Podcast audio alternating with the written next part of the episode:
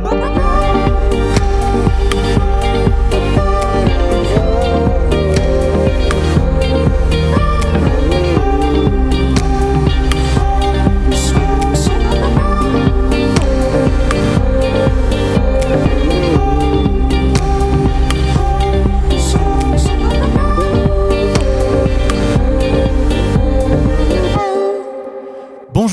bonjour à toutes, bienvenue dans la Méridienne. Je suis très heureux de vous retrouver pour une nouvelle semaine d'émission.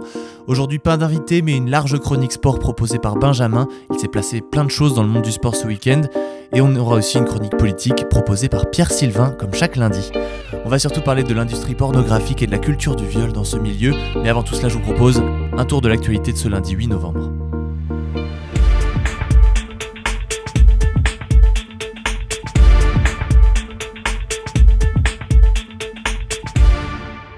Ce matin à Cannes, un policier a été attaqué à l'arme blanche. L'auteur de cette attaque a été neutralisé par les collègues du policier agressé. L'homme disait agir au nom du prophète, selon ses dires. Le policier, quant à lui, n'a pas été blessé physiquement grâce à son gilet pare-balles. Depuis le début du, quinquennat d'Emmanuel Macron, la France a été frappée par 17 attaques de ce genre. 36 attentats ont été déjoués depuis le début du quinquennat, dont 3 en 2021 selon les autorités. Au Népal, maintenant, trois alpinistes français ont été portés disparus le 26 octobre. Il s'agit de Louis Pachou, Gabriel Miloche et Thomas Arfi. Euh, les trois corps ont été découverts par des guides de montagne au Népal. Un hélicoptère accompagné d'une équipe de secours composée de guides de montagne professionnels ont été dépêchés pour ramener ces corps, alors que les opérations de recherche de Louis Pachou, Gabriel Miloche et Thomas Arfi, les alpinistes français, se déroulaient à 6070 mètres d'altitude. Un drame dans la nuit du 5 novembre lors d'un concert du rappeur euh, Travis Scott. Un mouvement de foule a causé la mort de 8 personnes et 12 personnes ont été blessées. On apprend ce matin qu'un recours en justice a été entamé à l'encontre des artistes, Travis Scott et Drake, qui l'avaient rejoint sur scène. Ils sont accusés d'avoir incité ce mouvement de foule et donc partiellement responsables de cet incident. Au total, près de 50 000 personnes se trouvaient dans la foule du festival Astro World, où plus de 360 agents de police et 240 agents de sécurité étaient mobilisés. Vers 21h locale, la foule a commencé à se presser vers le devant de la scène, provoquant un début de panique et de premiers blessés. Puis des gens se sont mis à tomber et à perdre conscience, ce qui a généré un mouvement de panique supplémentaire selon les autorités. Aux États-Unis, toujours, pardon, les frontières terrestres et aériennes sont de nouveau ouvertes après 20 mois de restrictions. Cela ne concerne que les personnes vaccinées contre le Covid-19. Cette décision marque tout de même la fin du travel ban mis en place par Donald Trump début 2020, qui a été très critiqué et est devenu emblématique des bouleversements provoqués par la pandémie. Il a d'abord concerné la Chine, puis l'Europe et l'espace Schengen, puis la Grande-Bretagne et l'Irlande, alors que les frontières terrestres avec le Mexique et le Canada étaient en grande partie fermées, ce qui a causé de grands troubles économiques dans les villes du Texas et de la Californie notamment. Enfin, la justice italienne a montré les muscles ce week-end avec 70 condamnations pour les membres du Ndrangheta, le groupe mafieux le plus puissant d'Italie. Certains se sont vus infliger la peine maximale de 20 ans requise par les procureurs. C'est le plus grand procès anti-mafia depuis la fin des années 80. En effet, le légendaire Maxi Procès de 1986-87 avait pour sa part porté un coup dur à la Casa Nostra sicilienne avec 338 condamnations. Pour le procès actuel, 355 accusés doivent encore être jugés, la procédure étant prévue pour deux ans ou plus. Vous écoutez La Méridienne sur Radio Phoenix. Je vous propose, après le récap de l'actualité, qu'on prenne le temps de parler d'un sujet grave, d'une affaire qui a fait grand bruit ces dernières semaines. Il s'agit de la mise en examen de quatre acteurs de films pornographiques pour viol lors de tournages de vidéos. C'est une première en France et c'est une enquête qui a permis de récolter les témoignages de 53 victimes d'abus lors de tournages de films X en France. Aux policiers, ces femmes ont décrit la culture du viol qui règne sur les plateaux, également de la drogue et des pratiques sexuelles imposées et humiliantes. En tout, 30 actrices ont officiellement porté plainte. Quatre acteurs porno, dont un est également cadreur, ont été mis en examen pour euh, fin octobre pour viol. C'est une première donc en France et trois d'entre eux sont en détention provisoire. Le dernier a quant à lui été placé sous contrôle judiciaire. L'enquête débutée en mars 2020 s'est notamment concentrée sur le site French Bukake et son créateur Pascal Opé, Soupçonné de proxénétisme aggravé et de trafic d'êtres humains, l'acteur et réalisateur est connu dans le milieu pour ses productions violentes, des films à petit budget sans dialogue ni scénario. Personne ne croyait ces femmes, ni la police, ni leurs collègues masculins. C'est euh, l'avocate Marjolaine Vignola qui représente deux victimes. Euh, lors d'une interview accordée à France 24, elle l'a expliqué. Ces actrices sont souvent ont souvent pardon, des contrats de travail dont la légalité pose question, et parfois ils sont même complètement nuls juridiquement, mais dans l'industrie pornographique, tant qu'il y a un contrat, personne ne va regarder pour vérifier si tout est en ordre. Un témoignage anonyme recueilli par Mediapart il y a un an maintenant, c'est une victime de viol sur euh, des tournages qui s'exprime et elle explique que le, procédé employé pour permettre aux agresseurs de parvenir à leur fin. J'étais une proie facile et ça a commencé sur Facebook, on nous parle pendant très longtemps on, nous met des choses dans la tête, clairement, c'est un lavage de cerveau. Euh, on nous propose euh, dans un premier temps euh, de l'escorting. Alors le profil est féminin, mais en fait on se rend compte que ce n'est pas une femme. Et elle nous envoie des photos d'elle, en, l'occurrence, mais c'est pas elle. Donc voilà, la personne nous fait un lavage de cerveau. Euh, elle nous met euh, dans la tête qu'on a besoin d'argent. Vraiment, c'est vraiment ce qui est important. Elle banalise l'escorting parce que son but c'est de venir à l'escorting puis à la pornographie. Mais euh, elle banalise en fait tout ce qui bah, finalement est dangereux pour, pour, pour moi et pour plein de gens aujourd'hui. Selon le journal Le Parisien, les acteurs qui ont été mis en examen auraient craqué en revoyant certaines de ces vidéos. Invité par le juge à décrire une séquence au cours de laquelle il force violemment une actrice à lui faire une fellation, l'un d'entre eux a reconnu les faits. Dans ce cas, je suis coupable, je n'ai aucune excuse, aurait-il admis avant de s'effondrer en larmes. Parallèlement, il y a une autre enquête qui a été ouverte contre le site Jackie et Michel en juillet 2020.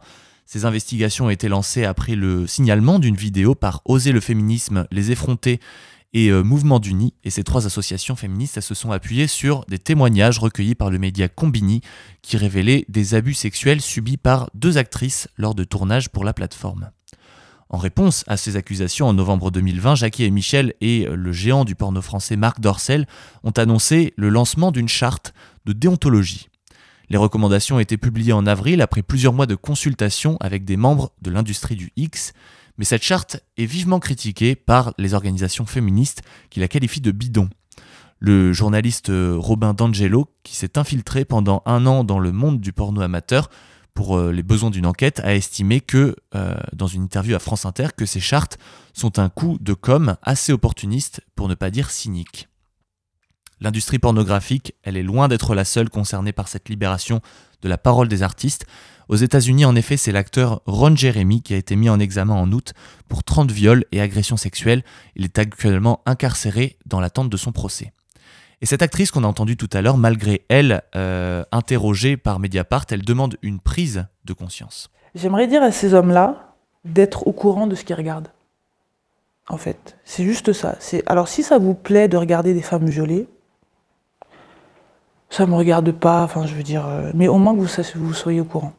Moi, je dis que vous devez être au courant qu'il y a certaines vidéos que vous regardez qui sont des femmes qui n'ont jamais donné leur consentement, qui ne savent même pas la plupart du temps ce qu'elles font, et qui sont, bah, on peut le dire, violées. Donc, euh, si vous êtes au courant de ça, alors la, la, bienveillance et la normalité feraient que normalement ça vous dérangerait. Mais si c'est pas le cas, là c'est un problème. On va très certainement reparler de ces sujets euh, assez prochainement. On va avoir des invités qui vont être euh, capables d'en parler. Mais avant, je vous propose de, passer à la suite euh, de cette émission et à la chronique de Pierre Sylvain. je vous propose maintenant d'écouter It's Good to Be Back de Metronomy et c'est maintenant sur Radio Phoenix.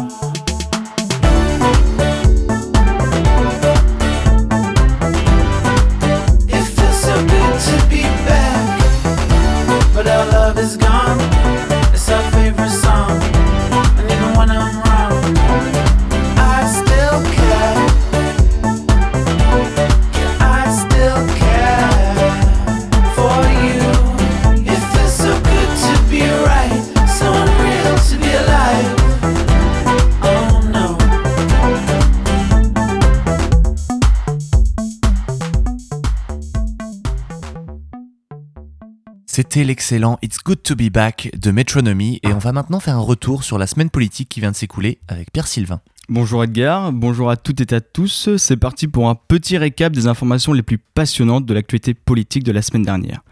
Pour débuter, mettez vos ceintures, installez-vous et nous partons pour Glasgow. Lundi, Emmanuel Macron a fait un discours à la COP26, le sommet sur le climat, qui se tient depuis le 31 octobre. Son discours devait tenir 3 minutes, il en a parlé pendant 11. Alors pour vous faire un petit résumé, il a appelé les plus gros pollueurs de CO2 à revoir leurs engagements. C'est un petit tacle aux dirigeants de la Russie, de la Chine et du Brésil qui ne sont pas présents. Il a aussi évoqué qu'il fallait aider les pays en développement. Rappelons que lors de la COP de Paris, il avait été prévu que les pays les plus riches leur donnent 100 milliards de dollars par an entre 2020 et 2025. Actualité aussi évoquée lors de cette COP, c'est la situation dans les eaux britanniques avec les contrats de pêche. Lundi, nous apprenions que l'île de Jersey, pour apaiser les tensions avec la France, avait accordé 49 licences. Rappelons que depuis le Brexit, les chalutiers français doivent avoir des licences pour pratiquer leur activité en eau britannique. La France reproche au Royaume-Uni de ne pas avoir donné ses licences assez vite, alors que les Anglais affirment avoir donné en heure et en temps. C'est un réel dialogue de sourds qui ne semble pas trouver de fin. Après avoir parlé de ceux qui ont le pouvoir, parlons de ceux qui le veulent. Mardi 2 novembre, c'était la date limite pour rendre les parrainages nécessaires pour se présenter au Congrès des Républicains. Ils vont être cinq à se battre pour le gâteau, mais découvrons qui vont être les cuisiniers qui vont chacun apporter leur cerise lors de cette campagne. Il y a Valérie Pécresse, président de la région Île-de-France, Xavier Bertrand, président de la région des Hauts-de-France, Éric Ciotti, député des Alpes-Maritimes, Philippe Juvin, médecin de profession, et enfin Michel Barnier, ancien négociateur en chef pour le Brexit. Ce soir, les cinq seront présents sur LCI pour débattre. Je vous en reparlerai la semaine prochaine.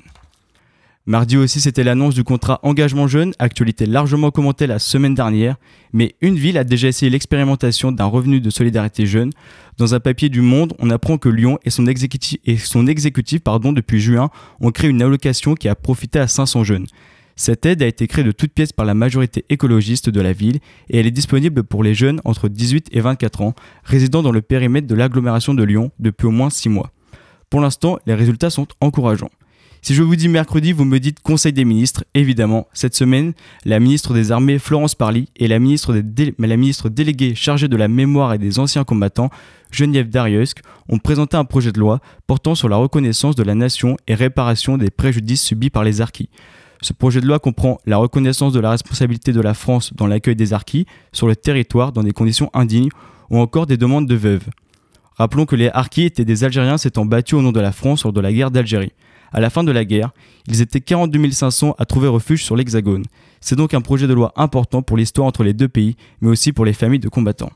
On reste chez les ministres avec Barbara Pompili, ministre de la Transition écologiste, qui est revenue sur la proposition de loi, de, Yannick Jadot d'interdire la chasse le week-end. Invitée sur France Info, elle a estimé que c'était un sujet sur, sur lequel on doit avoir un débat. C'est un sujet très, très présent étant donné que les accidents de chasse sont de plus en plus fréquents. Ce sera même un enjeu de la campagne présidentielle. Jeudi, nous apprenions la date du 103e congrès de l'Association des maires de France. Du 16 au 18 novembre, 10 000 élus se retrouveront à Paris. C'est un congrès très attendu puisque c'est le premier depuis les élections municipales de 2020, mais aussi le dernier de François Barouin en tant que président, mais aussi le dernier avant l'élection présidentielle. En revanche, jeudi, dans Mediapart, on apprend que le député de la France insoumise, Bastien Lachaud, a été mis en examen fin septembre pour prêt illicite de main-d'œuvre, escroquerie et tentative d'escroquerie. C'est suite à une enquête sur les comptes de campagne de Jean-Luc Mélenchon en 2017 que le verdict a été rendu. Ce serait dû à un versement de salaire illicite la France insoumise dénonce une tentative de nuire à la campagne présidentielle de Jean-Luc Mélenchon. On verra les conséquences d'une telle annonce sur la campagne présidentielle. Après l'extrême gauche, passons à l'extrême droite avec Marine Le Pen. Vendredi, son équipe de campagne a annoncé qu'elle sera en visite à Courseul-sur-Mer et à Bayeux mardi 9 novembre. La candidate du RN continue son road trip en Normandie. Elle qui était venue à Alençon le 28 octobre pour commenter les nuits agitées qu'avait connues le quartier de Persaigne, elle sera de nouveau dans la région pour tenir un discours sur les institutions. Samedi, dans Caen, il y avait la marche pour le climat. Sur place, il y avait une trentaine d'associations, des collectifs, des syndicats ou bien de simples citoyens. Au total, il y avait plus de 900 manifestants présents. Les slogans étaient nombreux pour interpeller les dirigeants du monde qui sont actuellement à Glasgow pour la COP26. Sur les banderoles, nous pouvions lire En finançant charbon, gaz et pétrole, les banques tuent. Dans le monde, on a recensé plus de 200 manifestations pour le climat. Pour clôturer cette semaine portée sur la cause environnementale, dimanche dans le JDD, nous apprenions que selon un sondage IFOP, la question qui, inquiète le plus les 10-15 ans est à 48% celle sur le changement climatique. En deuxième position arrive la pauvreté avec 42% et le terrorisme avec 31%. Pour finir, 56% pensent aussi que le monde de demain sera moins bien que celui d'aujourd'hui. Je vais vous laisser sur ces réponses de Miss France qui mettent le cafard et je vous souhaite une bonne journée et à la semaine prochaine pour un autre retour sur l'actualité politique. Merci beaucoup Pierre-Sylvain, on se retrouve lundi prochain avec grand plaisir. Et avant de terminer cette émission, c'est l'heure de voir avec Benjamin ce qui s'est passé durant le week-end sport.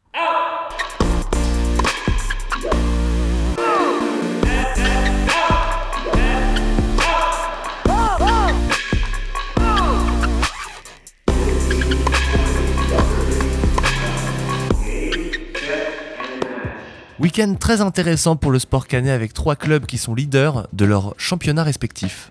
C'est tout d'abord le camp BC qui a ouvert le bal. Vainqueur de Boulogne-sur-Mer 78 à 70 pour leur cinquième victoire consécutive, ils se retrouvent seuls leaders de leur poule de National 1 de basket. Toujours dans la balle orange, c'est l'USO Mondeville qui a poursuivi le bal. Grâce à une solide victoire 71 à 49 contre le Centre fédéral, elles enchaînent également un cinquième succès consécutif pour rester leader de D2 féminine avec Chartres et Strasbourg avant le choc à Toulouse le 20 novembre. Le bal des clubs canets leaders de leur championnat s'est conclu avec le hockey sur glace. Vainqueur 3-0 contre Dunkerque, les Dracars prennent la tête du classement de D1 en restant invaincus. Un club n'est pas encore leader mais s'en rapproche, c'est en relais hockey avec les conquérants. Sur un score large de 9-1, ils se sont imposés à Vierzon pour revenir quatrième à deux points du podium. Une autre équipe est déjà sur le podium et espérait aller encore plus haut, c'est le Camp TTC en tennis de table. Mais ils ont été stoppés dans leur élan par Rouen avec une défaite dans le derby 3-1. Enfin, il y a un club qui aurait aimé viser le podium mais qui s'en éloigne de plus en plus, c'est le Stade Malherbe. En déplacement à Amiens, Caen est revenu de Picardie avec le point du 0-0 au terme d'un match insipide avec notamment zéro frappe en première mi-temps. Le SMC est aujourd'hui 12e à 3 points de son adversaire du week-end, le 19e du classement. Novak Djokovic maintenant c'est le roi de Paris. Après sa victoire à Roland Garros, le Serbe s'est imposé hier en finale du Masters 1000 de Paris-Bercy au terme d'une finale aussi magnifique que le tournoi. 1999. C'était la dernière fois qu'un joueur avait remporté à la fois Roland Garros et le Master 1000 de Paris-Bercy avant Novak Djokovic ce dimanche. Un dimanche qui est venu couronner une semaine où tous les regards étaient portés sur lui, malgré tous les efforts du français Hugo Gaston. Le Toulousain a littéralement tout dynamité cette semaine en créant renversement de situation sur renversement de situation pour rendre folles les tribunes de Bercy, comme en témoigne son huitième de finale contre Alcaraz. Mené 4-1 dans le premier set, il enchaîne 5 jeux consécutifs pour remporter le premier set avant de faire mieux dans la deuxième manche en étant mené 5-0 avant de remonter pour remporter le deuxième set, synonyme de victoire 7-5. Mais l'aventure du jeune français de 21 ans s'est arrêtée en quart de finale contre Daniil Medvedev, comme pour laisser Djokovic écrire l'histoire parfaite. Pendant que Gaston réalise ses folies, le Serbe passe les tours les uns après les autres et s'assure la première place du classement ATP à la fin de la saison, devenant le recordman de saison en tant que numéro 1 mondial avec 7. Puis en finale, il retrouve Medvedev. Le Medvedev, numéro 2 mondial, qui l'a fait pleurer il y a deux mois en finale de l'US Open, en l'empêchant de remporter tous les titres du Grand Chelem de la saison. Une finale qui avait donc un goût de revanche pour Djokovic face à Medvedev, un cocktail parfait qui offert un match magnifique aux fans de la petite balle jaune. Cette envie de revanche s'est faite sentir tout le match avec un Djokovic qui joue très offensif pour perturber le tenant du titre et le forcer à défendre. Le premier set lance ce match d'exception avec 3 breaks. C'est le russe qui réussit à prendre l'avantage pour s'imposer 6-4. En entame de deuxième manche, Djokovic lance la machine en breakant et mène 4-1. Alors que le Serbe sert pour le set, il est mis en grande difficulté avec 3 balles de débreak pour Medvedev pour revenir à 4-5.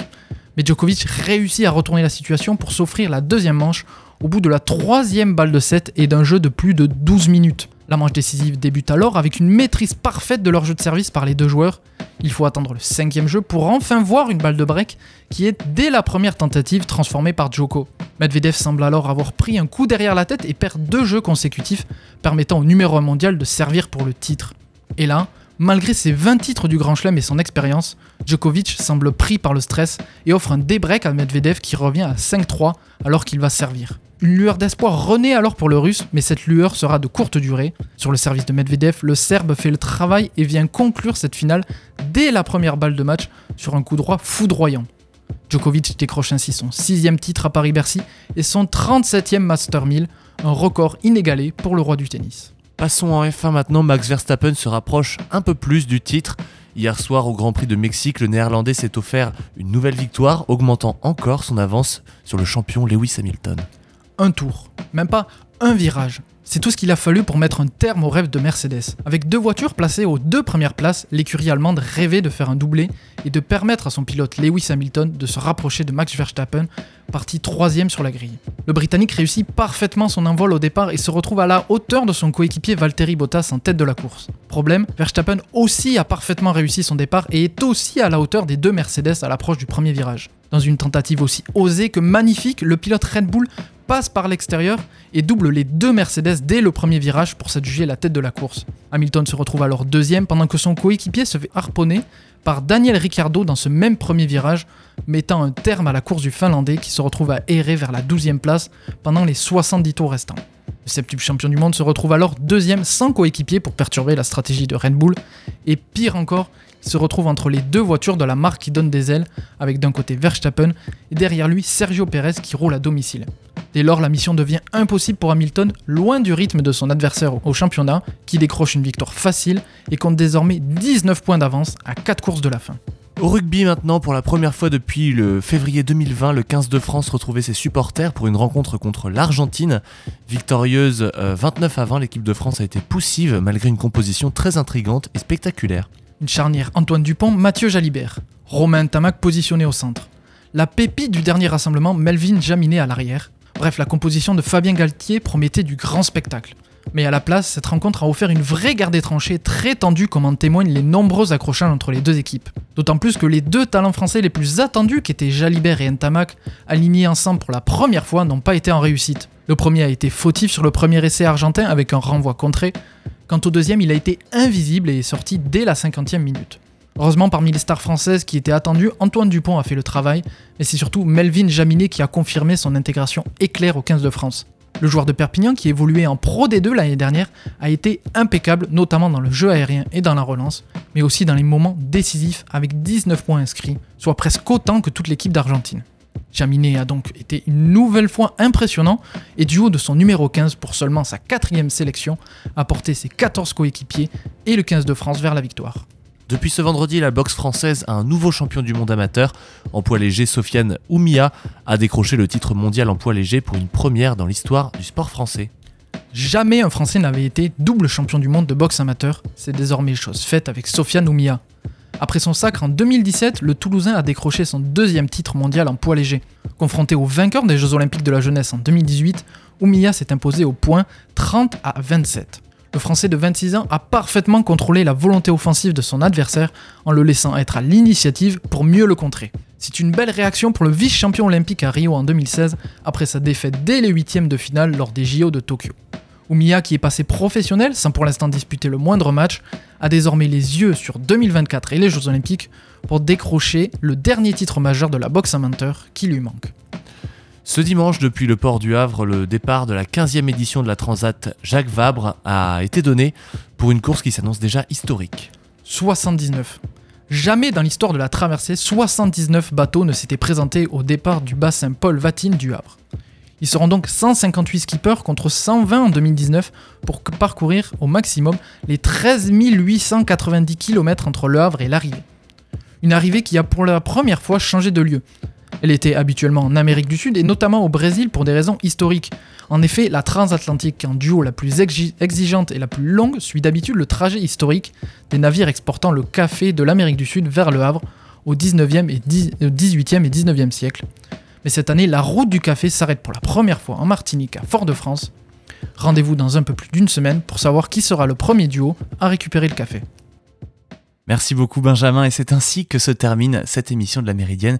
J'ai passé un excellent moment avec vous et on se retrouve dès demain pour une nouvelle émission. En attendant, vous pouvez retrouver les podcasts des émissions précédentes sur phoenix.fm. Bon après-midi à tous. Salut